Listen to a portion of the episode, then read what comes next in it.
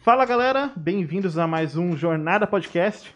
E hoje numa jornada muito especial, com uma das pessoas que foi as primeiras citada, a gente queria trazer aqui no Jornada, que é a Nath. Olá, pessoal! Bem-vinda, Nath. E a gente vai estar conversando com ela, tendo um papo bem legal. Só quero adiantar explicando, esse episódio específico a gente está de máscara por conta de uma condição aí da Nath e a gente tá querendo expor ela o menos possível. Ela fez esse mega favor de estar com a gente aqui hoje e a gente está muito feliz com isso. Então, se precavendo um pouquinho mais do que o normal aqui para ter todos os cuidados. Então, por conta disso, a gente está de máscara e também a janela está aberta, pode vir barulho mais da rua hoje. Espero que não, né? Porque feriadão. Tá É, meio tomara. quietinho. né? Ou sim, né? É. Porque daí que a turma. Ou mais. Passou uma passeata, né? de- Mas a gente tá aqui nesse esquema, então. Mas estamos muito felizes em trazer esse episódio com ela. Mas antes da gente começar a conversa com ela, Gel, o que você tem pra dizer? Ah, os patrocinadores, né? Sei que é o momento que vocês mais esperam do, do, do podcast, será? Opa! claro que não. Mas, vamos lá, falar do da Atie Filmes, primeiramente, claro. Vocês sabem, é, é a empresa do Gu, né? É o trabalho dele, onde ele presta consultoria pra você, para o seu casamento, pra sua festa, enfim, para o que você precisar dentro dessa área de filmagem, de, de consultoria dessa área, ele vai estar te ajudando, tá? E também temos a rede Discover, né? Que é quem nos fornece os, os nossos equipamentos. Então, tudo isso aqui que você vê, a Rede Discovery fornece pra gente através da nossa parceria que a gente tem com eles. Quando vocês compram lá, vocês ajudam a gente também, tá? Lembrando que a gente tem o cupom de desconto Atie Filmes, Atie Filmes lá. 10% de desconto com cupom, fora os 10% que eles têm na loja. Então são 20% de desconto, meu, é muito. É, exatamente. Tem promoção que vai entrar 5%, outras que vão entrar É. 20%. O desconto vai vindo. E, gente, a loja é confiável, tá? né? Sei que tem muita gente que tem medo de comprar na internet. É. Loja é confiável, a gente compra de lá. E, meu, sucesso. Então, a Tia Filmes Rede Discovery é o combo perfeito. Olha só, Olha tô só, ficando cada vez melhor, hein? Tá só melhorando. É, galera, e antes da gente começar o papo aqui, vamos só. Tá lembrando o que, tinha mais algum recado, não tinha? Tinha? Não, acho que não. É isso. É Bom, isso. Tem mais nenhuma lembrança. Então, gente, vamos começar. Nath, vamos lá. A gente quer ouvir um pouquinho da sua história, um pouquinho aqui da sua jornada. Conta pra gente. Então, ah, o que, que você tá fazendo hoje? Bom, ah, hoje eu tô aqui em Atibaia, né? Sou carioca, acho que ninguém deve estar percebendo, né? Meu sotaque. eu e meu marido, eu sou casada com o Tiago. Nós somos casados há praticamente quatro anos. E nós nos casamos, viemos, depois de um ano de casado, viemos direto para cá, né? Pro, pro seminário, para nos preparar. É, a gente tem buscado esse preparo para trabalhar com missões, missões transculturais. Então, atualmente, a gente está aqui em Atibaia, uma cidade maravilhosa e a gente tem curtido muito estar aqui. Ah, que top. E qual que é a sua formação? Bom, eu sou educadora física e trabalhei também com atletas de alto rendimento, trabalhei em alguns clubes. Uhum, Muito legal. Ah, então, conta aí um pouquinho do seu testemunho pra gente, como que você começou nisso tudo, como você chegou no seminário, pra gente conhecer. Tá Mas bom. conta do comecinho. Pode ir, pode... Nossa, Vai, vai. detalhes. Então, Então tá bom. Bom, eu desde pequena, assim, né, eu sempre, de uma certa forma, eu sempre busquei, assim, conhecer o Senhor e busquei de formas diferentes, assim, eu fui criada numa família que ah, tinha uma- uma- um contexto mais católico e eu sempre busquei eh, em diferentes caminhos, mas nessa, nessa minha busca eu nunca tinha encontrado, assim, Deus de verdade, né, eu encontrava coisas que eram momentâneas, que às vezes trazia uma- um conforto, alguma coisa, mas que não trazia aquela, aquela coisa genuína, aquela paz genuína. E eu, nessa minha busca, eu conheci meu marido em um determinado momento né, da minha vida. E aí eu comecei a conversar com ele, falar sobre isso, sobre que eu queria conhecer a Deus e buscar nesses, nesses caminhos. E ele falou: olha, eh, eu vou te levar para você conhecer esse Deus que você tanto busca. E aí a gente, né, nesse momento eu estava já procurando outras coisas que não eram o Senhor, não, não ia realmente trazer essa paz que eu tanto necessitava. E ele me levou, fez um desafio comigo, eh, brincou comigo: ah, se você não encontrar esse Deus que você está buscando, aonde eu vou te levar, é, eu vou nesse lugar onde você está indo, eu vou buscar isso que você está querendo buscar também. Falei, uau, né? Que homem de fé. e aí, bom, a gente foi, e logo que eu fui, eu fui numa igreja, uma igreja batista lá no Rio de Janeiro, em Copacabana. E foi muito interessante, porque de fato eu encontrei Deus, né? Eu encontrei o Evangelho, eu encontrei o Senhor Jesus, porque era realmente algo que eu, eu queria muito encontrar e eu não conseguia. E uma dessas minhas, na minha caminhada, né? Eu, uma vez eu estava numa, numa igreja católica e, e um padre até comentou que ah, aquele que. Um versículo, né? Beleza, agora. agora fica. Aham. Então, ele falou, ah, aquele que, que, que não, não tá alicerçado à rocha, ele não, ele não tá em paz. Eu falava, nossa, mas quem é essa rocha, né? E aí, nessa minha busca, junto com o Tiago, conhecendo o Senhor Jesus, eu pude entender que era a rocha, pude encontrar aquela paz que realmente tanto eu, eu necessitava, eu buscava, porque, assim, na realidade, a minha vida, ela funcionava de uma forma normal, não tinha nada, assim, de muito extraordinário acontecendo, mas eu não tinha uma paz, eu realmente queria ter relacionamento com Deus e eu não conseguia ter. Uhum. Então, realmente foi através da vida do meu marido, né, que a gente está casado, que foi me ensinando, me mostrando, eu pude conhecer realmente o Senhor Jesus. Poxa, que legal. Nossa, legal. Só que ah, tem um porém, né? Quem você era antes? O que, que vo- o que, que você Tá. fazia antes? E- É verdade. Porque Qual- assim, Sim. Momento de vida, né? é, porque eu, eu era atleta também e eu só percebi que eu não tinha essa paz quando me foi tirado o, o esporte. Tá. Aí você fica naquela, naquela busca por preencher. E eu falei, vou preencher com o quê? Uhum. né? Aí é quando a gente descobre que só Cristo preenche. Então, por que que você não tinha paz no que você fazia? O que que você fazia? Boa pergunta, boa pergunta. É, então, realmente, eu também era como você era atleta. Ah, que legal. E eu fui fui nadadora, né? Tive alguns resultados eh, expressivos, assim, na, na época. Nadei na seleção brasileira, competi em algumas competições internacionais. E, assim, a- o esporte era minha vida, era realmente tudo. É como você pontuou. É, né, eu, eu acordava para comer bem, para alimentar bem, porque eu tinha que treinar, eu acabava o treino, eu tinha que descan- descansar, porque no dia seguinte eu tinha treino. Então, realmente, aquilo era, era a minha vida, né? E aí chegou um momento que eu vi que eu não ia conseguir ser, ir além daquilo que eu já tinha conquistado. Então, assim, poxa, talvez eu não conseguiria nunca ir para uma Olimpíada. Eu competi em competições internacionais, mas eu queria algo além. Eu queria uma Olimpíada, eu queria um Pan-Americano. E eu comecei a ver que eu não conseguiria chegar nesse nível. E aí eu comecei a pensar, né? Poxa, de repente, não, talvez não seja para mim. Eu sou boa até determinado momento. Eu sou campeã brasileira. Eu tenho, por exemplo, eu já fui, tenho 10 títulos brasileiros, mas Nossa, não num nível, né, interna acima internacional, que era o que eu queria, que era o que eu treinava, que eu me dedicava. Bom, e aí nesse momento eu comecei a pensar em parar de nadar e, e, e, e, tinha momentos que eu ganhava, que eu perdia, e realmente essa paz, ela, ela não vinha pra mim, né? Eu, eu tava lá competindo, eu tinha uma estrutura muito boa, eu treinava num clube muito bom, lá no Rio de Janeiro, mas essa paz, ela não vinha pra mim realmente de forma alguma, né? Independente de se eu estivesse ganhando ou se eu estivesse perdendo. E aí eu fui me desenvolvendo, né, na, na, na natação, fui chegando numa idade onde eu falei assim, caramba, ou eu vou começar a estudar, ou eu vou continuar me dedicando, mas eu vou me dedicar e talvez eu nunca vá para uma Olimpíada. O que, que eu vou fazer com a minha vida? Quantos anos mais ou menos você tinha nesse período Nesse aí? período eu devia ter uns 22, de 20. Eu não sou boa de data, não, tá, gente? Mas eu acho que é mais ou menos em torno Tá de bom, 20. tá, tá mais já, ou menos. Tá já, dá pra entender. É, Eu já tinha 20 anos, aí tava naquele período. Vou pra faculdade, Aham. não vou. Talvez eu tivesse até uns 19. E aí eu, poxa, e agora? Eu parando de nadar, eu não, né? O que, que eu vou fazer com a minha vida? Eu treinava 8 horas por dia. O que, que eu tenho além disso? Né? Eu não tinha mais nada. Bom, parei de nadar.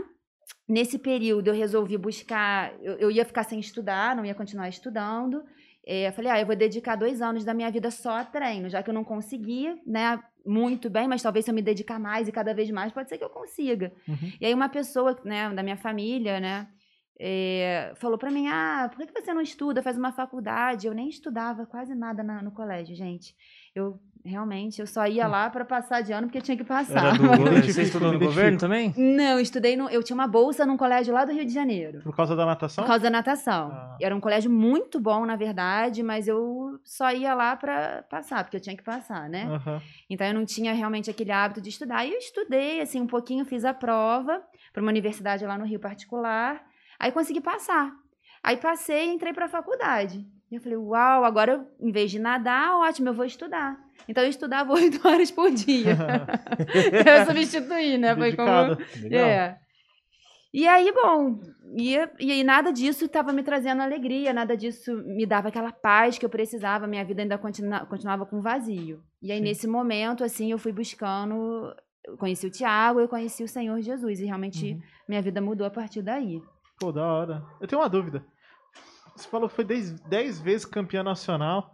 Como que funciona, então, essa medição? Tipo, pô, pra mim, na minha cabeça, assim, de leigo, o cara foi campeão nacional, acabou. Tipo, ele já tá classificado pra ir pra uma Olimpíada, Uhum. alguma coisa assim. Ou ele é o melhor na Pô, competição ele é o melhor, que ele. é, Sim, ele é o sim. melhor da nação. Acabou. Sim. Então, vai lá pra Olimpíada. Como que funciona essa seleção pra ir pra Olimpíada, Uma então? Então, ah, cada país funciona de uma forma, né? Aqui no Brasil a gente você pode até ser campeão brasileiro, mas você tem que, tem que ter um índice, você tem que bater uma- uma- um tempo específico para conseguir ir. E, ao- e o Brasil, ele desenvolve, através da Confederação Brasileira de Desportos Aquáticos, um índice que seja um tempo representativo, porque eu posso ser campeã brasileira, mas eu- isso não representa muito dentro do nível mundial, do nível olímpico. Uhum. Entende? Então, por exemplo, ah, se eu nadasse prova de 50 livre para 27, estou chutando, 27 segundos. Mas a campeã eh, olímpica, ela nada para 25. É muito longe. Dois segundos na natação é um mundo. Sim. Então, eu iria para uma Olimpíada, ou qualquer pessoa vai para uma Olimpíada, mas não vai representar o Brasil de uma forma significativa. Ah. Entendi. Então, você tem esse índice que você tem que atingir. Então, só ser campeão brasileiro não quer dizer muita coisa. Porque o nível de fora, o nível internacional é muito alto. Mas isso é só na natação ou nos outros esportes também tem esse índice? Então, eh, esportes cíclicos, de uma forma geral, sim. Que, que demanda tempo? Que é Demanda de- tempo. tem que- Sim. tem- Demanda tempo. Outras modalidades não é tempo. Tem cada, cada modalidade tem um critério. Mas, em geral, a maior parte das modalidades cíclicas, que é natação, corrida, ciclismo, você tem um tempo que você tem que bater para ir para a Olimpíada. Legal. Agora eu tenho uma dúvida. E vai Ah. ser só isso, vai ser a gente tirando dúvida. Vai ser várias dúvidas. Vai ser legal, vambora. Ah, eu, eu sempre escuto falar que o Uhum. Brasil é um país que não investe muito. Né? Eu, eu tenho por base a, a minha esposa, ela é seis vezes campeã brasileira de karatê Kyokushin, campeã pan-americana, ela é, ela é boa. E ela nunca teve esse investimento. Ela realmente tinha chance de, de representar o Brasil, mas Uhum. o, realmente no esporte não tinha. Isso é verdade? É, é bem assim mesmo, como você escuta? Ó, o Brasil não investe. Se investisse, seria muito melhor? Então, eu não, eu não acho, eu não concordo muito, assim, né? Eu acho que o Brasil, ele investe, eu acho que tem profissionais muito bons, é, tem clubes muito bons, as coisas estão acontecendo muito, assim, eu acho que os últimos 12 anos, por exemplo, na minha época, na época que eu nadava, eu não tinha muito patrocínio, eu não tinha nem muito dinheiro para nadar. Hoje em dia, né, se tem muito dinheiro em alguns nichos, não são para todos, mas se tem investimento, eu acho que tem, acho que é você tem como conseguir. Se você é um atleta bom, se vai se desenvolvendo, eu acho que é possível, né? É claro que tem, por exemplo, os grandes times é onde você tem mais dinheiro, onde você tem uma estrutura melhor. Mas à medida que você vai se desenvolvendo em determinadas modalidades, você tem chance, de repente, de ir para um, pra um clube desse, um clube Sim. maior. Entendi. Então, Então, se você é. se destaca, Eu acho que a oportunidade sim. aparece. assim, Eu acho que aparece. assim, É claro que sempre tem as exceções, assim, né, como você comentou. Uhum. Tem algumas pessoas que às vezes não são vistas, isso acontece. Mas eu vejo que o Brasil. Ó, eu trabalhei nas Olimpíadas de de 2012 e nas Olimpíadas de 2016. Tinha muita verba, tinha muita estrutura, sabe, para os atletas se desempenharem. Então, eu, eu vejo que te- as Olimpíadas deixou um legado muito bom para a gente. O pessoal que trabalhou como comissão técnica, para atletas. Então, assim, eu, eu, eu acho que a gente pode melhorar muito, ainda Uhum. crescer muito, né, comparado com outros países de ponta, mas a gente vem numa crescente bem legal, assim. de- de É, eu, eu perguntei mais um, como É. leigo, porque Sim. uma coisa é você ficar escutando, Sim, sim, lendo e sim. falar, pô, é verdade, ó, o Brasil não. Mas quem tá de dentro pode É. falar muito É, melhor. sim, sim. Como que foi sua atuação como preparadora física? Aonde você atuou e como? Tá bom. É, eu acho que eu falei, né, que eu, que eu fui educadora física, mas Uhum. acho que eu esqueci de falar uma parte. Então, eu vou falar essa parte para chegar onde eu atuei. Fica à vontade. Então tá bom.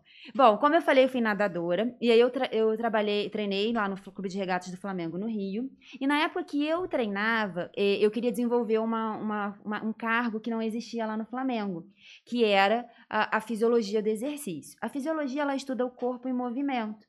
E aí, bom, eu terminando de nadar, começando na faculdade, eu comecei a estagiar no futebol profissional do Flamengo para conseguir aprender mais nessa área, porque de fato no Brasil a gente não tem isso ainda tão desenvolvido Uhum. no esporte olímpico, você tem isso muito no futebol. E aí, bom, fui pro futebol, a única mulher, assim, maior desafio, assim, né? única mulher e tal. Estagiei, fui aprendendo um pouquinho. Você é Qual- Mengão? Eu sou Mengão. Ah, uh, nossa, então imagina que da hora. Eu ia vir com a camisa do Botafogo, sabia? Nossa! Eu ia vir com a camisa do Nossa, graças a Botafogo. Deus. Foi por causa da mensagem? Que- que- Oi? Foi por causa da mensagem? Não, que era uma camisa que eu gosto. Mas o que, que é pior lá? Só rapidinho. Vai, rapidinho. vai, vai, vai. Botafogo, é, Flamengo e Fluminense, Flamengo e Vasco ou Flamengo e Botafogo? Flamengo e Vasco. Flamengo e Vasco? Flamengo e Vasco. Flamengo e Vasco, eu acho que é cruel. É rivalidade, assim, acho que eu diria eterna. Aí que legal. Bom, agora pode. Bom, aí, me, aí eu comecei a, a conseguir desempenhar esse trabalho de fisiologia. Na época, quem estava à frente do Flamengo era a Patrícia Murim. Uhum. E ela me conhecia como ex-atleta, me conhecia né, o trabalho, a gente conseguiu implementar. E aí eu comecei a startar um trabalho de fisiologia dentro do Flamengo. Foi muito legal, porque não existia, era tudo muito novo. No profissionalzão mesmo. No- não no futebol, no esporte olímpico, Tá, no, no legal, profissional. Tá. Porque no, no futebol já existia. Ah, já. Já existia. Não tem no esporte. A gente separa sempre assim: futebol é um mundo, os outros esportes são outros. É, Até sim. no alto rendimento, é impressionante, né? Mas isso é. mesmo. E aí consegui desempenhar. Bom, aí fui trabalhando, trabalhando e fui me desenvolvendo. Eh, Dentro do Flamengo, nessa época, tinham muitos atletas que eram atletas olímpicos, treinadores e tal. E aí eu recebi a proposta, nesse meio tempo, de trabalhar também no Comitê Olímpico Brasileiro. E na época foi uma coisa assim, eu falei, ah, eu não quero. Não quero trabalhar no Comitê Olímpico Brasileiro, porque eu sou fisiologista, e lá querem, querem que seja preparadora física, e eu não quero. Uhum. E aí um- uma pessoa que, né, um, um grande, um, um mentor, assim, para mim na, na área da educação física, falou, não, Natália, vai, é uma, uma área legal, você tem como se desenvolver. E aí eu comecei a abrir portas e tal, e me desenvolver, e comecei a ser preparadora lá no Comitê Olímpico, junto com o meu trabalho de fisiologista no Flamengo. Nossa, que Caraca, responsa, Era. pra caramba, Era pesado. Isso foi muito tempo depois que você formou? Foram talvez quatro anos. Muito é pouco? É, nossa. É pouco. Três- você três formar e anos, já, já trabalhar no Flamengo. É. Já, Não, eu me formei e comecei a trabalhar no Flamengo. E aí, três Nossa. anos depois, já assim, Ah, com tá. canudo embaixo do braço, fui contratada. Mas a sua carreira antes ajudou um pouquinho a entrar nesse Ajudou, mundo, né? É, ajudou. você tinha os contatos, pô. Da hora. Mesmo assim é difícil. Nossa, não. Não, Como você é. faz? Não é tão Como você- simples assim. é. Como você conseguiu conhecer o Thiago nesse. Ah, nesse-? O Thiago trabalhava numa loja de, de aluguel de vídeos embaixo de onde eu morava. pra uma você locadora. jovem que tá ouvindo a gente, você dos adolescentes da Uapiba, antigamente Jamais a gente é alugava vídeos. Pois é. E era muito legal, Era você muito. ia le- lá. Você, você ia alugar na sexta pra devolver só na segunda. É, sabe aquela padaria The. Box lá na Lucas? Era uma locadora Nossa, era grande. muito legal. Aí você entrava lá, né? Escolhia todas que tem um monte de filme, você Nossa, ficava era mó- era muito escolhendo. legal, Era muito legal. O tempo que você demora no Netflix pra, pra Ih, escolher, é. a gente ficava lá na locadora. Era mó legal, daí se encontrava uma galera, conversava de filme. Locadora era muito maneiro, Muito mano. maneiro, é. E aí, quando não tinha o filme que você queria, você tinha que esperar o final de semana seguinte, né? Pra ver Alguém se levou. tinha. Ninguém levou. é. O cara acabou de sair com esse filme, Acredito. Nossa, sempre tinha esse cara. Sempre muito- tinha. Sempre tinha o cara aqui. Bom, Aí, o Thiago trabalhava. O tra- Thiago trabalhava lá. E aí, bom, a gente, eu entrei lá e tal, aí, né, e acho que ele, segundo ele, ele pegou meu, meu contato, assim, despretensiosamente e tal, no Uhum. cadastro, né? Uhum. Vocês não contem pra ninguém. Aham. Sabemos, Thiago, né, sabemos. né? e aí a gente começou a se falar, mas a gente só se falou realmente, não aconteceu nada. E depois de um ano, eu tava aqui em São Paulo, numa competição, e aí ele mandou mensagem de novo, e a gente começou a conversar. Depois começamos a namorar. A gente namorou cinco anos. Uau. Namoramos cinco Que anos. legal. E nesse meio tempo você trabalhando. Trabalhando doido, que nem uma doida. Aí você, você foi pro comitê? Você aceitou? Aceitei naquela época, aceitei. E aí comecei a trabalhar com a ginástica olímpica. Nossa. Foi muito desafiador, com algumas Você atletas. preparava, fazia o condicionamento físico deles? condicionamento físico de algumas atletas. No- na época, o Comitê Olímpico tinha um projeto que chamava Time Brasil. Uhum. Era um projeto onde os profissionais eram disponibilizados para alguns atletas que tinham alguma chance de medalha olímpica. Tá. Então, eu trabalhava com esse, esse grupo, algumas atletas da ginástica. Ah, depois comecei a trabalhar também com o pessoal de vela, ah, também com o pessoal do waterpolo, então, ah, remo. Uhum. Então, eu tinha, assim, vivência em diferentes áreas. Você teve contato com algum- alguém que ganhou alguma coisa, assim? Foi, sim. Pode falar? Pode falar? É. Então, eu não vou falar um nome, mas eu vou te dar uma dica. Foi a medalhista olímpica de medalha de ouro do Brasil. Que da hora. É, uma, foi muito legal. Eu trabalhei com ela diretamente, foram quatro anos de trabalho. E foi muito legal, assim, a gente desenvolver. Eu, né, eu não só, né? Uma equipe enorme trabalhando. Mas eu creio que o sucesso do cara tá diretamente relacionado com o pessoal que tá por trás, assim. Não, com certeza. E pra vocês deve ser, tipo, o cara ganhar é vocês. É, a gente ganhando, a gente ganhando. Irado. E é algo assim que eu nunca imaginei, assim, sabe? Eu brinco assim, que só de tocar numa medalha de ouro olímpica dá até um... Uma medalha de ouro. Nossa, então foi muito legal. Você, você conheceu países assim? Conheci. Quais? É, bom, viajei entre trabalho e, e como atleta, né? Vou começar. África do Sul, fui duas vezes. É, fui para Espanha algumas vezes, Portugal, a- a- Portugal, Bolívia, Austrália, Canadá, Estados Unidos. Pô, da hora. E eu, é, e eu- é- eram sempre os mesmos países, mas mais algumas vezes, que sempre as competições estão nos mesmos lugares. Sim. E eu ia Uhum. acompanhar os atletas nessas competições. Pô, mas que irado, cara. Nossa. Como que é a atuação do Hum, profissional aí durante a competição? Porque até então a gente entende que Sim. durante a parte de treino já Sim. faz mais sentido, assim, é mais fácil de entender. Mas durante a competição, como que é? Porque o cara tá lá já na ação, Sim, assim. sim. Qual que é o seu papel lá? Então, existem esportes diferentes, né? Mas eu vou falar com, por exemplo, o pessoal da vela. Uhum. O pessoal da vela viaja muito, eles quase não ficam no Brasil. Então, às vezes, eles ficam três, quatro meses longe de casa. Isso por quê? Porque as competições são na Europa. Hum. Depende de onde é a Olimpíada. Então, mas a Entendi. grande parte das competições ficam ali mais para a região da Europa. Uhum. E aí, eles, saem daqui, vão para um país, ficam lá, ficam treinando. E enquanto eles competem, eles precisam continuar o treinamento físico. Sim. Porque senão eles vão perder condicionamento. Sim, e sim. nem todas as competições eles vão estar no ápice da performance. Algumas competições, como a gente fala, né, passa por cima da competição. Então eles precisam estar treinando pesado. Então, dependendo do momento, eu ia algumas vezes para continuar dando treino para eles nessas competições. E eu ficava às vezes dois ou um mês, dependendo da competição. Então essa era uma forma de atuação. Uhum. A outra forma também, isso já mais com outra modalidade, que era a natação, por exemplo. Numa competição, às vezes, os atletas competem de 8 a 12 vezes, Uau. em um período de uma semana. Nossa. E aí é muito E é alto rendimento, né? alto Não, rendimento. a Altíssimo. Olimpíada mesmo é uma loucura, porque o cara tá na. Tem, um, sabe, tipo, começo, as quartas finais quase no mesmo dia, assim. Deve ser muito louco, É cara. muita coisa, é muita coisa. E muita pressão, e, né? Então, assim, eu ia pra lá pra fazer os métodos de recuperação pós-exercício. Então, Uhum. a gente tinha piscinas de gelo, que o gelo é- tem sido muito utilizado para auxiliar na recuperação. Nossa, é uma delícia. Uma delícia, eles queriam me matar. É muito. Mas é- é- os primeiros 30 segundos são horríveis. São. Parece que você vai morrer. Mas depois, Depois- cara, você até dorme. Nossa. É. Mas o contato, né? ele- Ó, É, contato inicial. Ah, é doido. Você vai morrer. É doido. Aqui, ó, essa parte da barriga, quando É. bate, né, é horrível. Não, o atleta ele entra até o pescoço, né? Então, depende. Nem todos entram Nem até todos, o pescoço. Nem todos. É, Ah, algu- a gente do- tem visto, às vezes até aqui mais ou menos na barriga, é, Uhum. perna, depende da modalidade É, também. no futebol, na pré-temporada, era É, todo dia até o pescoço. Nossa. Era cruel. cara. Duro. Eu sou só, eu sou o cara do esporte. Eu sou só, fico só que uau, é mesmo? Fico dando o braço da academia de ontem. Eu tô, é, verdade. é, verdade. Inclusive, Gustavo, você foi meu aluno, né? Eu fui. Eu fui, eu tenho um compromisso de voltar com isso. Como assim? Conta isso aí, conta isso aí. Isso aí eu não sabia, não. Cara, eu, ó, eu vou contar a minha jornada. da- minha, minha jornada esportiva. Cara, rolou um ano que eu cheguei à conclusão que precisava sair do sedentarismo. Eu tava muito cansado. Eu trabalhava numa escola e, cara, eu não aguentava subir escada. Eu ficava. Sabe, tipo, escada de casa Sim, aqui era um sim. desafio. Eu cheguei, a Nath chegou, a gente conheceu ela, Hum. ela foi no nosso grupo, a gente ficou amigo, ela ficou amiga dos meus pais. Eu falei, Nath, quer fazer um treino pra mim? Porque se tinha uma coisa que eu Verdade. odiar, odeio em academia. É Verdade. ficar correndo atrás de treinador. Eu odeio.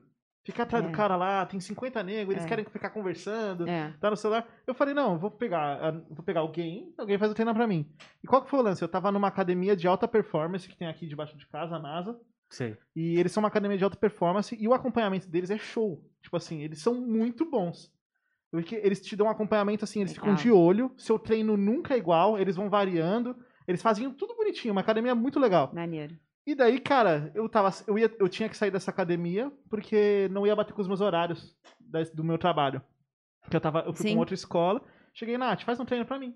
Porque eu vou, tipo, numa Smart Fit e continuo meu treino Sim. acompanhado. E eu já Legal. tava, tipo, há sete meses fazendo treino. Daí eu comecei com a Nath e eu parei. Mas foi por, Não, não, mas não foi foi- por causa do trabalho dela. Não. Foi na verdade, Se porque meu momento nessa... que- Não, é. Foi- Foi por causa do meu contexto na escola que eu tava. Tava pesado, eu tava né? dando quase 40 horas de aula por É. semana. É muita coisa. Então, cara, era muita aula. Eu tive É, problema. Foi naquela época que eu te Eu falei lembro, que eu eu tive problema lembro, de eu ansiedade. Eu Eu, tive vários problemas nesse meio tempo Fora que você tem que trazer o trabalho pra casa também, né? Isso. É. Eu tô E daí eu parei a academia geral, assim, o resto do É. ano. 2020 começou a pandemia, não fiz É. nada. Sim. Eu tô voltando pra academia agora, depois de um ano. Ih, Nossa, aí, que legal, hein? Nossa, se eu fosse você, eu A ia chamada postar dela aqui foi. Agora eu treino com a preparadora física da seleção olímpica que ganhou medalha de ouro. no- É, então, mas você viu? É, Viu? a- Eu comecei a academia tem duas semanas. Eu tô esperando eu criar consistência. Boa. Na verdade, fez uma semana hoje. Eu tô esperando eu ficar ok, né? Ela entra de novo no jogo. Isso aí, vou tirar o couro, viu? Nossa. Nossa, hum, deixa eu entrar nisso, cara, porque já- já faz, faz duas semanas que você tá que você foi pra academia, né? É, eu- essa. Deu Eu tô tentando, eu tô tentando. Ah, pô, o Gustavo foi, eu vou também. tá difícil. Porque eu tô firme, eu tô firme. Boa, hoje foi Gustavo, feriado, boa, Gustavo. eu tava Você lá. tava hoje. lá, aí sim. Hoje de manhã eu tava lá Aí fazendo sim. perna. Eu gosto de fazer perna, sabia? Gosta? Eu sou um cara que gosta de fazer perna. É. Eu andava muito de bike, Ah, então assim, eu não tenho problema em fazer perna. Não sei, mas ontem eu fiz costas. Ah. Não, eu fiz. Acho que. Nem lembra, cara. Não lembro, tem que tirar doendo aqui, ó. Provavelmente você fez bíceps ou Eu- costas. Assim, nossa, eu tava morto, cara. Terminei exausto. Mas, Boa. mas na época que eu tava com a Nath, eu tava fazendo acompanhamento com a Nath e acompanhamento nutricional. Também. Tá, que legal, muito nós. Firmão. bom. E foi tipo assim, de saúde, foi a melhor época da minha vida. Foi Né? muito bom, é muito, muito bom, cara. Eu gosto. É. Eu, tô Isso me. eu voltei agora, tem uma semana, eu, tô, eu falei pra ele, eu falei, mano, é Cara, bom, é bom, é bom, você cara. fica bem, né? Sim. É, Sim, com certeza. Eu tô precisando. Nossa, mas é muito bom. E fica uma dúvida aqui que eu tenho, e acho que é Hum. legal você ter autoridade pra falar como cristã e preparadora física. Qual que é a importância do cristão com relação ao corpo? Porque o cristão adora usar aquele versículo de Paulo, que ele tá argumentando num contexto específico em relação aos gregos que cultuavam o corpo. Sim. E a galera gosta de tirar esse versículo de contexto pra favorecer o seu próprio sedentarismo. Viu, pastor Abimael? Que- Olha, o pastor Abimael eu também vou dar só, vou salvar o pastor Abimael, viu? Porque ele também treinou comigo, vocês sabiam? é mesmo? É Caraca! mesmo, treinou um ano e meio comigo. Olha aí. Ele, Viu? não, que o pastor Abimael gostava de brincar com o sedentarismo. É, ele ficava é. citando o Churchill. Ele nunca tirou o versículo de contexto, viu? Mas Não. ele Qual citava o texto Churchill. que é? Qual texto que é? De Paulo? É. Acho que. Você Cara, falou, qual, qual é o contexto que ele tá falando com, com os gregos? É, Ah, tem, tem? Atos, né? Não, não é em Atos. Eu sei que é numa carta. Eu não lembro qual é, cara. A Nath já tá ali. Tô tentando, é, peraí, vamos, vamos. Eu não lembro. Mas, ó, só pra justificar, pastor Abimael, eu não tô falando que ele tirou de contexto. Eu tô falando que ele era. Ele brincava com isso, por isso é uma brincadeira interna. Mas... É um texto bem específico, né? Cara, é, então. a- Deve ser um versículo. Mas é, o lance desse texto é justamente isso. Que a galera tira de contexto porque tem um. tá muito contextualizado. Eles pegam o versículo e soltam. Não, pô, não é pra ficar dando valor pro corpo. É pra. Sim. É, o que eu penso, assim, é que também, né, o nosso corpo é templo do espírito, né? Uhum. Então, nesse sentido, é, é- é claro, assim, que existem os dois extremos, né? Aquelas pessoas que ficam horas e mais horas numa academia. Isso também não, não sei se é o ideal, porque o excesso de exercício também faz mal para a saúde, né? Conhecido como overtraining, então também não é o ideal. E tem também aquelas pessoas que estão super sedentárias. Então, esse sedentarismo a gente já vê do, do ponto de vista biológico, com pesquisas científicas, que também não é o ideal. Uhum. Então, o bom é que se consiga, até num, num, num contexto bíblico, né, que você possa cuidar daquilo que Deus está te dando, que é o seu corpo. Então, se alimentar bem faz parte, você ter um- alguma certa disciplina faz parte, fazer uma atividade física três vezes, por não precisa muito, né? Se você consegue fazer 150 minutos por semana, é o que os órgãos né, reguladores, a própria OMS, ela tem pontuado, 150 por semana, 30 minutos de segunda a sexta, 30 minutinhos todo dia. Faz uma atividade, uma atividade aeróbica. Você já vai estar cuidando de uma forma adequada. Então, acho Uhum. que é, é, é- é isso que a gente precisa pensar. Sim, isso é muito importante, porque, cara, é um negócio que, assim, eu tava ontem na academia fazendo aqueles Uhum. exercícios, tava fazendo, acho que, um exercício aquele que você se puxa pra, pela barra e tal. Puxado. E daí, eu, é, nossa, tá fazendo assim. Daí o cara falou, ah, e me explicou o exercício, entendeu? Eu falei, entendi. Falou, gostou? Foi, odiei. Mas É. assim, eu odeio. Tem umas coisas assim, eu Sim. odeio, assim, dói. Sim. Mas, cara, eu saio, é incrível. Bem, Tanto que sim, assim, sim, eu bem. sempre quero voltar. Cara, assim, o é. processo é complicado, mas faz Sim. muito bem, mano. É, o ano, o ano retrasado eu tava com uns problemas de depressão. E o pastor falou, cara, o que, que você tem feito de exercício? Eu falei, nada. Nada. Ele, cara, Sim. deveria fazer, pode ajudar, vai ajudar muito, né? Sim. E foi legal. Aí eu, eu falei, beleza, vou lá. Aí eu, eu ainda tenho contato com um preparador físico meu do, de quando eu Ah, jogava. Uhum. Aí ele me passou o treino. Legal. Mas ele me passou mesmos, os mesmos treinos que a gente fazia no futebol. Ele falou, cara, é preparamento para atleta de novo. Sim. Falei, beleza, eu comecei. E tava indo bem. Na, e na segunda semana, ah, voltou o lockdown lá, o 2.0 que a gente É. gravou. Academia fechou. Ah, Aí eu falei, cara. Desanima, mano. sim. Aí eu larguei tudo de É. novo. Né? E agora tá difícil. Uma coisa que eu tenho visto assim, o que a melhor coisa pra voltar, que foi você que me falou inclusive, é que é pegar leve. É. Na academia, inclusive, os caras falavam, ah, tá pesado, tal. Eles, eu falava, eu vou por baixo pra. Sim. Justamente porque pra- a melhor coisa pra você criar o hábito é ir lá e fazer o exercício. Sim. Não é por o peso e É, esse, acho que esse é um problema que eu tenho, cara. Eu acho que eu, eu tenho na minha cabeça que eu tenho que voltar igual eu quando eu jogava. Mas isso não é só você, não. Eu acho que qualquer ex-atleta tem É? isso na cabeça. Porque na nossa cabeça fica aquela coisa assim, cara, eu tô com o mesmo corpo, com o mesmo condicionamento que eu Sim. tinha há, sei lá, cinco anos. E aí você quer voltar da mesma forma. O seu neural, É. ele não entende que você O parou. corpo não O acompanha. corpo não acompanha. Então é, é interessante, É, sim. com, com 16 anos, eu fazia o supino reto com Uhum. 20 quilos de cada lado. Hoje eu tô fazendo com 2,5. Ah. E assim, eu sinto que eu tô fazendo até mais força. Sabe, tipo, assim. Mas Não, assim, sim. justamente porque começa devagarzinho É. e eu chego depois lá no Sim. Dia a gente tava na academia, aí eu tava, fui com a Tchelle, com a minha esposa, né? Uhum. Ela sempre me ajuda. Aí ela fazendo o leg press lá com 100 quilos, cara. Ela fez. Aí eu fui fazer, cara, mas apanhei, cara. E no É. futebol eu pegava tipo 400 quilos. É. Era muito tranquilo, cara. Era muito tranquilo. Mas o corpo parece que. Como é que funciona É. É muito engraçado. Te O corpo perde, perde mesmo. perdendo, né? É, é, é tudo é treinável, né? O músculo é treinável, o condicionamento físico é treinável. Treinou, se desenvolve. Não treina, tem, gera destreinamento. Então, É. E acho que pra gente, sabe qual que é o difícil? A gente não engorda. A gente pega uma barriguinha assim, que a camisa mesmo esconde. Não, eu tô com mas uma a barriga gente não enorme. engorda, mano. Mas assim, você, a gente olha pra você, você não parece. É, mas eu tenho só barriga. Mas esse é o lance. A gente, tipo, é discreto, tá ligado? Então a gente volta pra academia. mano, Eu tenho uma Uhum. dificuldade grandíssima de ganhar massa muscular. Por isso que eu tive que ir Uhum. na nutricionista também. Porque senão eu não ganho É. massa, não ganho. É, no, no, no, no futebol, quando eu, quando eu comecei a jogar, que eu fui para um clube profissional, quando ele, eu cheguei com, tinha 58 quilos, e era, já tinha 1,80m. Uhum. Os caras falaram, meu, você, se bater um vento aí, você vai cair. aí eles começaram a tacar o Caraca. anabolizante em mim, e pode falar isso? Anabolizante? Já falei, já, anabolizante? já falei. Anabolizante, anabolizante mesmo. Caraca. Anabolizante, Uau. treino e comida, filho. Come, Caraca. come. Cara, não deu dois meses, eu tava É. do tamanho dessa porta aí, cara. Caraca. É que hoje, né, como já faz cinco anos que eu não faço nada. é. É assim, é, é- o ritmo do, do profissional é outro, cara. outro. O cara que vai pra academia pra cuidar da saúde dele durante a semana Uhum. é uma coisa, mas o, o atleta profissional, É. o preparador físico, ele vai tentar extrair o máximo que você pode dar. Faz, é.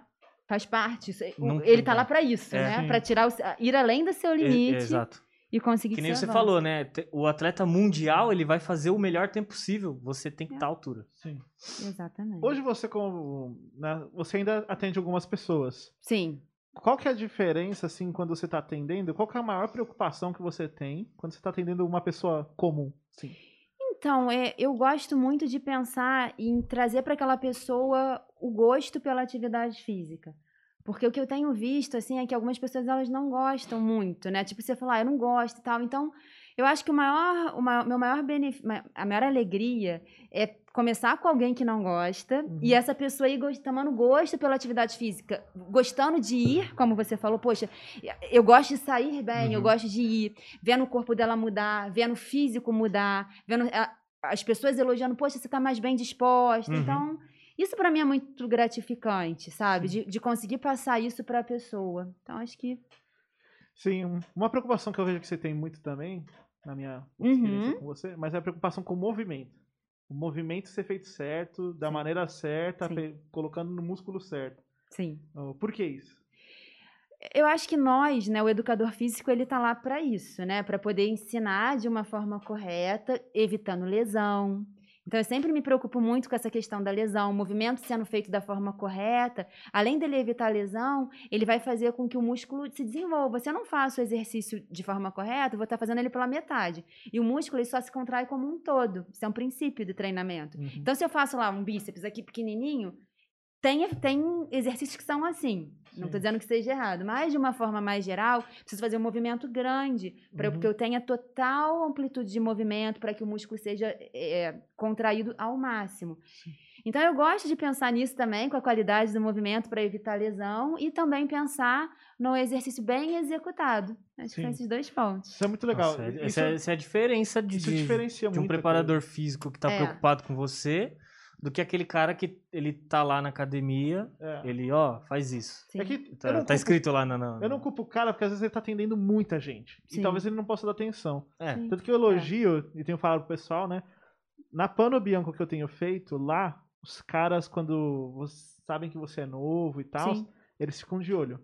Eles querem que, Uhum. ó, faz um movimento aí. Não, é assim, fica assim. Eles não ficam, tipo, o tempo todo. Em cima, O, né? mas e lá tem preparadores físicos que você pode contratar se você quiser. Uhum. O- mas eles ficam atentos pra você não fazer um movimento errado, não ter dor. Uhum. E na NASA aqui que eu fiz, que já é outro esquema de academia, é, cara, eles pegam muito no pé com lance de movimento, É, assim. é muito É, começo- porque senão você se lesiona. É, então. Sim. É, Eu lembro que o cara aqui da NASA, né? Cara gigante, assim. Ele, o alemão, ele chegou assim pra mim e falou, ó, você não vai ter dor nessas duas primeiras semanas de academia. É. Ele falou, "Prom- eu garanto pra você. E a gente fazia as coisas praticamente sem peso, só pra ele treinar o Sim. movimento. Sim. Depois que ele me ensinou todos os movimentos, a gente começou a pegar peso e eu nunca tinha dor. Assim, É. tanto que o que eu sei que eu me deu a dor ontem, foi a primeira vez que eu tive dor, tipo, nessa semana, foi porque é aquele exercício que você faz com a barra assim de W, e daí você faz sete curtinho, Uhum. sete do meio pro fim, Sim. e depois tudo. E eu acho que eu foi isso. Sim. Mas, Mas isso é, isso é legal, Gustavo, porque na maioria das vezes as pessoas acham, ah, eu tenho que sentir dor, né, para ter um bom, bom treino, né, ter te realizado um bom treino. Na verdade, não. Quando você tá começando, você tá tendo dor, você tá gerando inflamação no seu músculo. E aí, pô, não vai- você não vai avançar. Então, o ideal é exatamente isso que você, seu professor estava fazendo. Vamos começar devagar, vamos gerar adaptação neural, vamos aprender o movimento. Ok, tá bem, tá consistente? Como eu brinco, né? Aí vamos tirar o couro. Mas até isso, prepara o couro. sim, Eu tava. Esses dias eu tava vendo um- um- uns trechos do livro do Guardiola. Uhum, E muito legal ele contando quando ele chegou no bar de Munique, em 2013. uhum. Ah, os, os jogadores chegaram pra pré-temporada e normalmente pré-temporada é corre, corre, corre, corre. E eles chegaram lá no, no campo, um monte de cone e um monte de bola. E normalmente pré-temporada, as duas primeiras, duas primeiras semanas, você não vê bola, só corre. E foi muito legal ele, ele falando no livro que tem certos tipos de treino em futebol, eu posso falar de futebol aqui, Sim. que são inúteis. Você ficar correndo, tipo, 6km em linha reta, o que, que vai adiantar no, no- no jogo é. de futebol? Ele falou que ele mudou totalmente o... E se você visse o time do Bayern de Munique jogando, era espetacular. Eu acho muito legal essa, essa dinâmica de, de, de a pessoa tipo, dar uma outra visão, não tá fugindo, não tá inventando, mas é, aumenta a performance, né, do, do que você tá... Sim, é isso mesmo. É princípio do treinamento. É, pô, é, ele- qual é o tipo de treino que o, que o jogador faz? Ele tem deslocamento, ele tem velocidade, vai ficar lá duas. Talvez isso tenha algum, algum benefício, mas talvez tenha muito mais benefício ele fazer uma coisa mais específica para Situação de jogo. situação Sim. de jogo. Isso aconteceu né, é, na natação brasileira. Antigamente, a gente tinha é, atletas de velocidade e atletas de fundo. Atletas de velocidade que competem em provas curtinhas, atletas de fundo, atletas que competem em provas mais longas, tipo maratona, provas com maior duração. Uhum. E no Brasil, a gente tinha um mesmo método de treinamento para quem era velocista e quem era fundista. E aí, a- as- acho que uns 12 anos, talvez 15 anos para cá, começou-se a se pensar de uma forma diferente. Falou, ó, a gente tem que dar treinamento específico. E isso fez, né, acho que o time do Brasil, os treinadores, os preparadores, assim, veio tendo mudanças, eh, estudando, vendo trabalhos científicos, vendo o que o pessoal estava fazendo lá fora. Isso fez uma diferença muito grande pra gente aqui. Tanto é que hoje a gente tem Uhum. medalhista olímpico, Legal. sim. né? É. E Eu fiz natação quatro anos. E eu lembro que, tipo, tinha um menino que fazia comigo. Eu lembro, né? Chamava Vinícius. E ele competia com um adulto É. em Rio. Natação, era tipo uma categoria que nadava Legal. em rio e tal. É. E. Mano, e era, o treino dele era completamente diferente do meu. E eu competia só. Assim, natação, um campeonato de cidade, municipal. O, e eu competia assim. E o meu foco na natação era o peito. Que era a minha categoria Uau. lá na galera. Eu fazia nado peito. Então o meu treino era um. O, ne- o, o do cara que fazia borboleta era- outro. É. O cara que era, tipo, crawl normal era outro treino. E assim, cada um tinha um treino diferente pra sua categoria. Era muito irado. Era muito legal. Ô, Nath, nossa, legal o bate-papo. Tá muito bom, né? Tá muito bom. vou, vou aproveitar o máximo. você. Ela tava com medo de não dar tempo, já foi 40 minutos já. Ah. Uau! Sabe aquela categoria lá, é Iron Man que fala? Iron Man. Caraca. Que é, é, Uma Cara, maratona de corrida. é bike, natação e Isso, corrida, né? corrida. 12 horas. Co- Mano, bate 12 horas. Mede- 12 é, horas? mede Aham. 12 horas. Qual que, é, qual que é a preparação que esse cara faz? Ou a mulher? Toda. É, então, eu nunca trabalhei com esse tipo de modalidade, mas você precisa equilibrar realmente as cargas de treinamento. Então, são 3.800 de corrida, de 3.800 de natação. Eu acho que são, cem- eu não sei de, de pedal quanto tempo é, não lembro agora, mas é uma maratona. Uhum. Então, você precisa te- ter uma bagagem muito grande de treino. Treina horas para isso, né, Sim. por dia. Você precisa ter uma, uma boa capacidade aeróbica, você precisa ter uma, uma musculatura fortalecida para você não quebrar, não, não se lesionar. Então, é isso, né? Você precisa ter muito tempo. Normalmente, essas pessoas, ou elas diminuem as, as quantidades de trabalho para se dedicar, às vezes Sim. até param. É, Nossa. eu tava vendo. Vou deixar na descrição. Eu acho, mano, eu ver. acho muito insano aquilo, É muito cara. Eu vou É deixar, eu vou te mostrar depois quando a gente terminar. O, tem uns caras de um canal que eu sigo e um deles, o sonho dele era competir um Ironman. Uhum. E daí ele faz primeiro um meio Ironman, Tá. que você tem, que é tipo metade, tudo pela metade. E, e ele- depois ele faz um Ironman completo com outro cara assim. E daí ele mostra todo. O vídeo é toda a jornada dele pela, da preparação Legal. até ele chegar. É muito legal. Cara, eu quero ver. Cara, é insano, assim, porque É. você vê que ele termina o negócio assim, carregado. Legal. Mas é, é um negócio assim, cara, sobre-humano. E eu tô acompanhando também um cara Hum. que ele tá querendo. Ele vai desenvolver, mas é tipo um Iron Man, só que é no gelo. Pô, que maneiro. De, de esporte de gelo, só. só- é, então, só que não, é, Só é basicamente louco um só, Iron cara. Man, só que tipo no gelo, questão de caminhada, de Ah, bike. Tá, tudo do gelo, agora entendi. É. Uau! É sinistro, assim, é Maneiro. muito legal. E o cara tá. Só que assim, não existe. E ele tá querendo ele fazer essa rota nesse esquema, Nesse- tá cheio de patrocinador. Uau, demais. Pra ele fazer tipo um Iron Man no gelo. Nossa, manda aí que eu quero acompanhar, cara. Vou te mandar, vou te mandar, é bem legal. Ô, Nath, eu vou fazer a pergunta mais importante desse podcast. Ok. É, a gente tava agora- ó, a gente deixou ela pro final, Tá. porque a ideia era você ver que ela é top. E daí a gente chega nessa pergunta. Você quer fazer ou quer que eu faça? Faz aí. Tá. te- te dou a pergunta. Tomara que eu elabore ela perfeitamente. Tomara que eu consiga responder. Você vai. A turma já tá a acostumada. resposta você já tem. Eu aqui já é- tenho, tá, tá bom. Nath, é, o que faz ou o que fez? Qual foi o sentimento barra decisão que veio no seu coração de fazer você largar tudo isso? Hum. Porque não é pouca coisa. Tu era muito bem sucedida. Tipo, né, Aonde você chegou, meu, milhares de pessoas queriam chegar e estar até hoje. O que te fez largar isso e decidir se preparar para um ministério transcultural? Você veio assim, você largou tudo isso, seu contexto. Foi um processo ou você falou, meu, é isso, vou? Eu acho que foi um, um- De certa forma, foi um processo, porque desde que eu me converti, eu, eu brinco, né? Que eu sempre quis aprender mais de Deus. Uhum. Então eu já queria, eu já queria fazer teologia lá no Rio, só que eu não podia, porque eu fazia tudo que vocês sabiam, fazia mestrado, fazia tudo, eu não tinha tempo. Então o que, que eu fazia? Eu falei, bom, eh, eu tinha uma, uma, pessoa que me acompanhava, que é a Estelita, que é uma das mulheres, né? Minha mãe é muito especial, mas a Estelita também é muito especial, que cuidou muito de mim. E aí eu aprendia com ela, eu ia pra casa dela, a gente estudava a Bíblia, eu voltava, ela me dava tarefa, porque eu sou assim, né, de produtividade. Uhum. Tinha que me dar coisa pra fazer, senão. e eu queria, e eu falava assim, e a Estelita estudou aqui no Palavra da Vida. E eu ficava muito encantada com a família da Estelita. Eu ficava muito encantada com o tanto que ela conhecia de Deus. E eu queria aprender mais de Deus. Uhum. Então, toda hora que eu tinha um tempo, eu estava lendo um livro, eu- sabe? Eu estava querendo buscar. E aquilo foi me dando mais desejo, mais desejo de conhecer.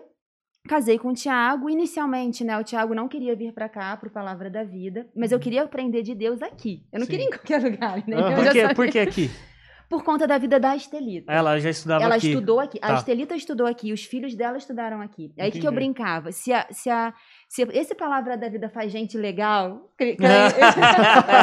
legal igual a Estelita, brincando, Boa. tá, gente? É o Senhor quem faz isso, mas ferramenta, né? Sim, sim. Sim. Então, se, se o PV faz, faz gente legal assim, gente crente, gente que ama a Deus, é, é pra lá que eu quero ir, sabe? Show.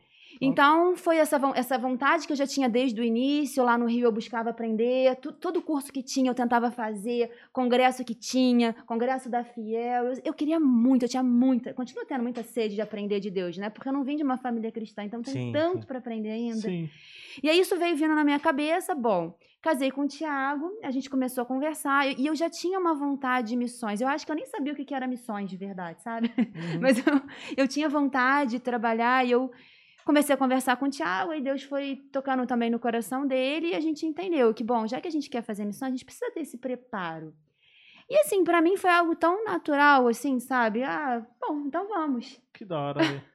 Vamos, e aí a gente tomou a decisão, não foi fácil, né? O Gustavo acho que conhece meu testemunho Uhum. bem completo, assim, não vai dar tempo de eu contar tudo aqui, mas tiveram momentos, assim, de propostas muito importantes que surgiram quando a gente tomou a decisão, e aí daquele friozinho na barriga, mas a gente já tinha tomado a decisão. Pode contar? Pode contar. Ah. Se você quiser. Por Tá, favor. tá.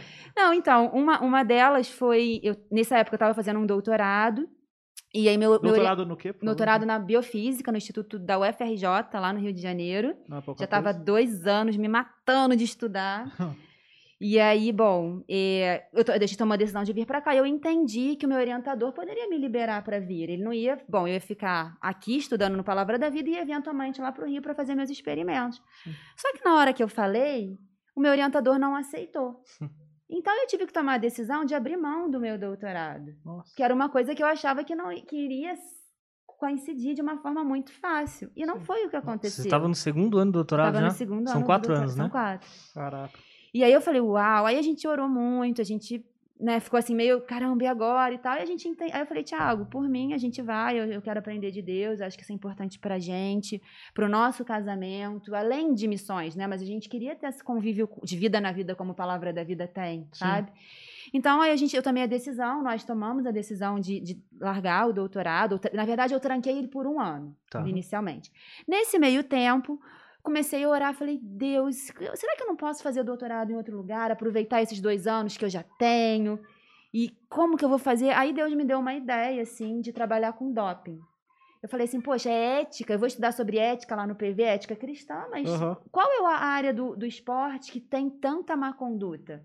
É o doping. O esporte ele é muito legal, ele abre muita porta, mas ele tem essa coisa do doping que é muito, muito complicada. Uhum. Sim. E aí comecei a estudar e tal, e consegui desenvolver um projeto. É, procurei um professor antigo meu da época de faculdade. Falei, ó, o negócio é o seguinte, professor.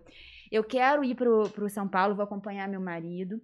Eu vou morar em São Paulo, eu não posso vir pro Rio, mas eu tenho um projeto de doutorado. Posso apresentar? Se você aceitar, é, você, o senhor me orienta.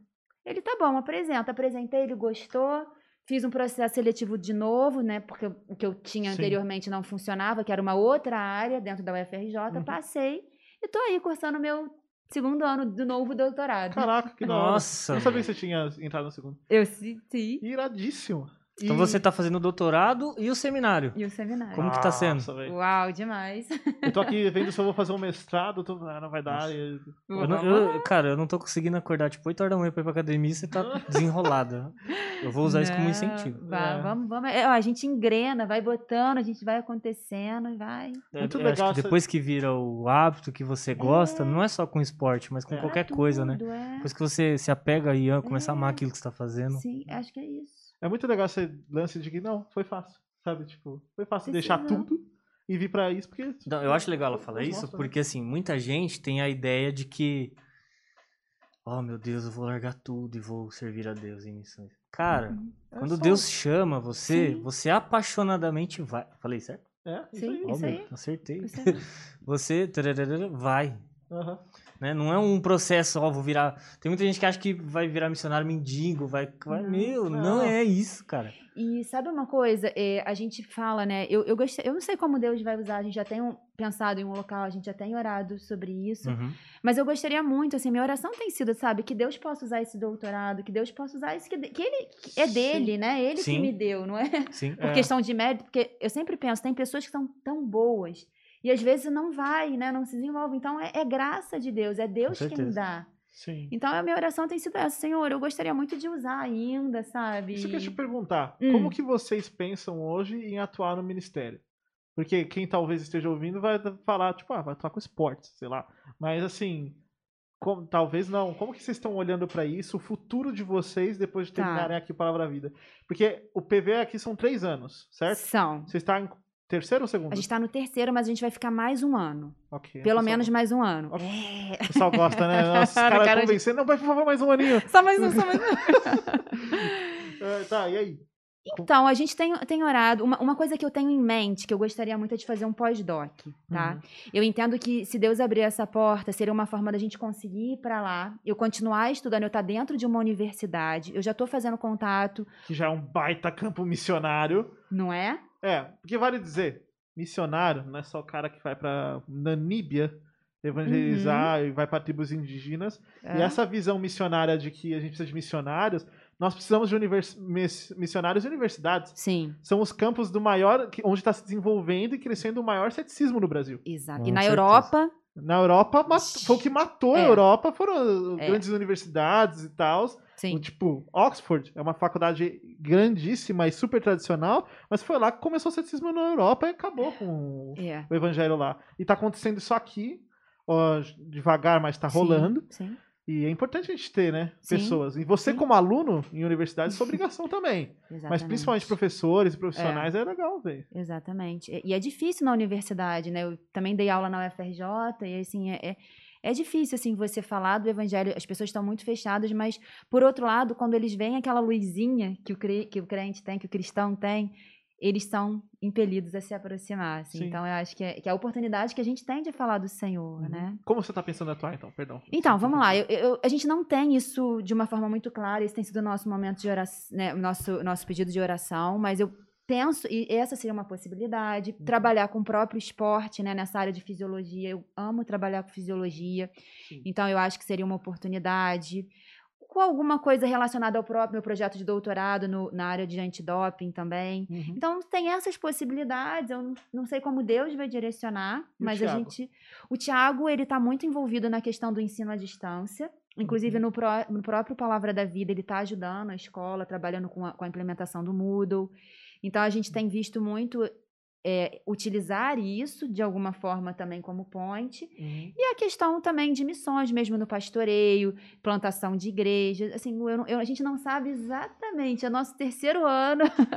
a gente tem todas essas possibilidades, mas a gente ainda não sabe É um exatamente leque que tá pra Deus aí. né? Exatamente. E vocês têm alguma uma orientação assim, alguém que acompanha vocês? Nós temos muitas pessoas assim que aqui, né? Vamos lá. Começando no Palavra da Vida, os nossos orienta- antigos orientadores, a Dulce e o Paulo Santana, que são muito especiais pra gente. Os nossos orientadores de grupão, eh, que é o Steve e a Miriam, Uhum. Que são muito especiais também. Eu acho que todos os professores do PV a gente tem, de uma forma geral, a gente tem, a gente se aproxima muito, a gente conversa Legal. muito. Ah. Carol Su e Davi Merck, que também estão muito, são incríveis demais, têm, têm investido nas nossas vidas.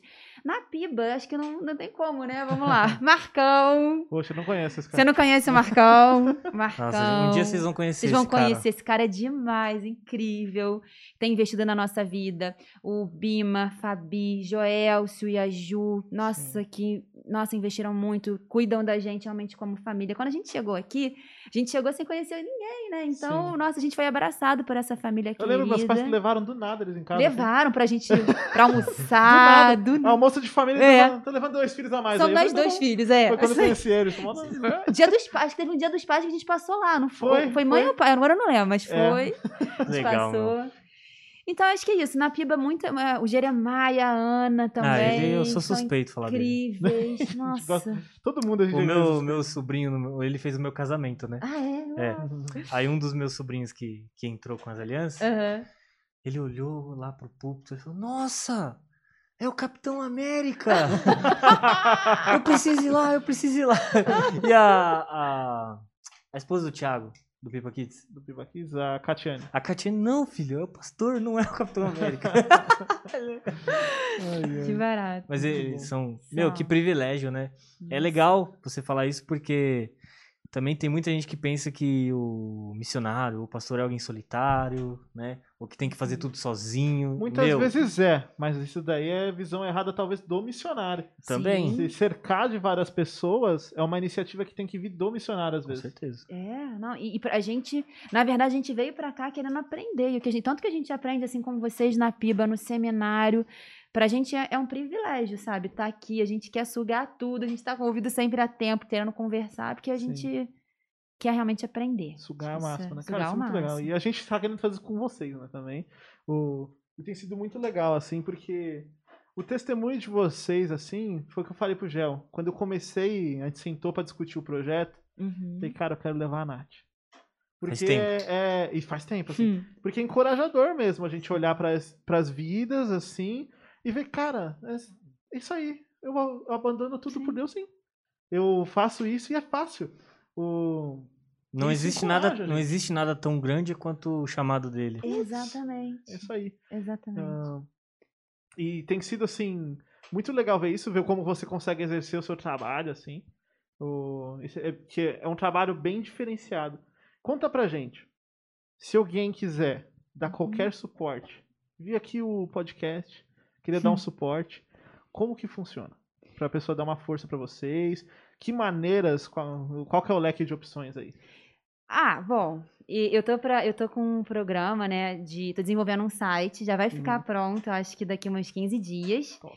e de consultoria de treinos, então isso seria algo muito legal, se vocês tiverem interesse, depois eu passo pra você, Gustavo, aí você disponibiliza. Eu vou pôr aqui na descrição. Passa pra mim assim também. que sair o site. Isso, tá Então, na- assim, nos finalmente. Ó, você pôr- se você estiver vendo em dia, não vai estar ainda. Mas quando sair, só voltar aqui na descrição que vai tá. estar. Perfeito. Então, se vocês quiserem treinar comigo, assim, isso vai ser uma, uma forma de realmente de investir na nossa vida e orar por nós, assim, né? Acho que seria uma Sim. forma também de, de investir na nossa vida. Acho te pergunto, seria. É caro um acompanhamento desse? Não, não é. Muita Eu vou. gente às vezes fica meio, cara, deve ser mó caro, porque eu já vou pagar academia e tal. Sim, sim. A minha ideia é botar um preço mais acessível para que acho que tenham bastante pessoas, né, podendo usufruir desse tipo de, de consultoria. Uhum. E usar também a academia. Então, é, a gente ainda não fechou os valores exatamente, porque eu tenho que ver. Eu tenho uma plataforma que não é uma plataforma nacional, que vai estar trabalhando, onde Sim. vão ter os videozinhos, vai ser interativo, Uhum. vai ter troca de mensagem, lugar para a pessoa colocar lá a foto do exercício, filme. Então, isso tudo tem um custo, né? Então, a Sim. gente não fechou, mas é muito acessível. Que legal. A nossa ideia é disponibilizar mesmo. Ah, que bom. Porque É. hoje, e hoje em dia já não tá mais tão caro você fazer uma academia, encontrar uma Sim. academia, né? Sim. O- Cara, inclusive eu, eu tenho a, a empresa da Estela, a drogaria lá, eles têm aquele Gym Pass, que é a coisa mais incrível do mundo. Já viu o Gym Pass? Cara, eu tenho um negócio mais incrível que isso aí. O quê? Uma esposa, Dinheiro. uma esposa que trabalha na academia e você pode fazer de graça lá. Isso é muito E você não incrível. faz. Isso é Você não muito tem incrível. desculpa nenhuma! Você não tem desculpa nenhuma, cara! Eu tô muito vagabundo, cara. Isso é muito incrível. Mas esse Gym Pass, se você não conhece, consulta se sua empresa às vezes oferece ou dá uma sugestão pro seu chefe, que é basicamente assim, funciona... Eles têm categorias, Sim. então você paga o plano tipo básico. Eu pago, por exemplo, básico 1. O básico 1 eu gasto 39 reais e eu tenho acesso a uma determinada quantidade de academias, que inclui a que eu tô fazendo. Eu tô pagando 39. Só que vamos supor, eu tô fazendo na Pano Bianco, porque é melhor pra mim e tal, as localização, gosto de Sim. lá.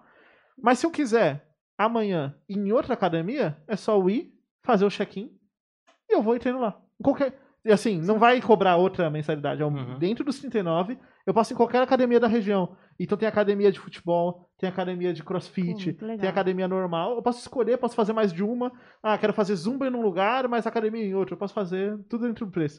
Então é, um- é uma ferramenta bem legal que torna bem mais acessível. Tem Nath, plano até de 19 conto. Quando sair seu site, eu vou ser o primeiro, cara. Uh, então beleza, hein? Eu vou Olha. ser o primeiro. Eu tenho que voltar. Gustavo é então. o segundo, Eu- eu- fechou? então, Eu, eu- acho, que, tô- eu acho que se eu se eu- acho que se eu se sair do meu bolso, eu acho que eu vou. Aí, é, isso é bom, isso é eu bom. vou, eu vou O comprometimento financeiro é um bagulho que ajuda também. É. O meu você pode cobrar três vezes o valor. Aí eu vou Opa. mesmo. Mas, cara, eu, eu também vou Gente, voltar. vou Boa, mas você voltar. já tá, já engrenou, já tá na Eu já academia. engrenei na academia, eu tô boa. querendo voltar ao hábito, Isso pra daí aí. voltar meu compromisso então, com você tá também. Bom, então fechou. fechou. É isso aí. Você tem mais alguma pergunta, Gel? Eu tinha- Pode falar, mano. Tenho muitas perguntas. Pode. Não, Manda aí. não, acho que tá bom. Tá bom? Tá bom.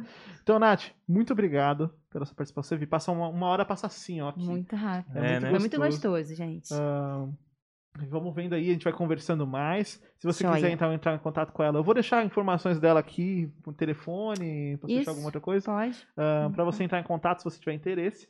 Ah, e se tem algum e-mail, algum canal que vocês passam informações missionárias de vocês, alguma coisa? Então, a gente não tem, porque Uhum. a gente pretende ir pra algum lugar que pode ser que seja fechado, Sim, né? Sim. Então a gente ainda não tem, mas a gente está criando alguma estratégia para fazer isso. Uhum.